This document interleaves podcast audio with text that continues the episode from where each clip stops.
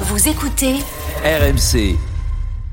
Euh, L'écho la prière. plus, pas la faute La France enregistre un déficit commercial de presque 100 milliards en 2023. C'est deuxi- la deuxième pire performance de l'histoire. On n'exporte pas. Alors il y a deux façons de voir les choses. Mhm. On peut se dire euh, chouette, on fait moins de 100 milliards de déficit, c'est quand même 65 milliards de moins qu'en 2022.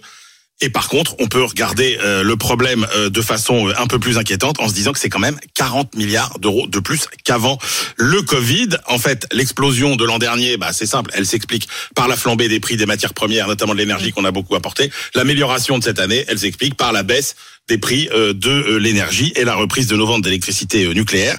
Mais il faut souligner que la France est le seul grand pays de la zone euro aujourd'hui à avoir un déficit commercial. C'est pour ça que je vous On dis, rappelle, hein, le déficit commercial, c'est la différence entre ce qu'on importe à l'étranger, de l'étranger et ce qu'on vend exporte. à l'étranger. Voilà. Euh, et donc c'est pas la faute à l'euro ni à Bruxelles. Et parce que les pourquoi autres on fait moins bien que les autres? Alors d'abord parce que alors on achète plus à l'étranger que les autres parce qu'on a une demande intérieure qui est plus euh, dynamique donc ça fait plus d'importations et puis euh, la réalité c'est que la France a perdu des parts de marché à cause d'un mauvais rapport qualité-prix de nos produits hein, euh, pour caricaturer la France c'est un peu la qualité espagnole au prix allemand vous voyez.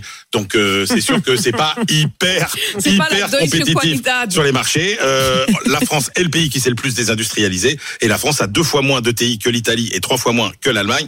Et ces ETI c'est toujours le fer de lance de l'export les ETI c'est les, entreprises de taille intermédiaire les très Il y a grosses de secteurs dans lesquels on s'en sort à peu près, hein, qui sont quand même le aéronautique, textile, textile, euh, cosmétique, euh, luxe, l'agroalimentaire et notamment les vins et spiritueux toujours là. Bref, l'export français, c'est des avions, des sacs à main et du champagne. Sa vie, quoi. Sa vie.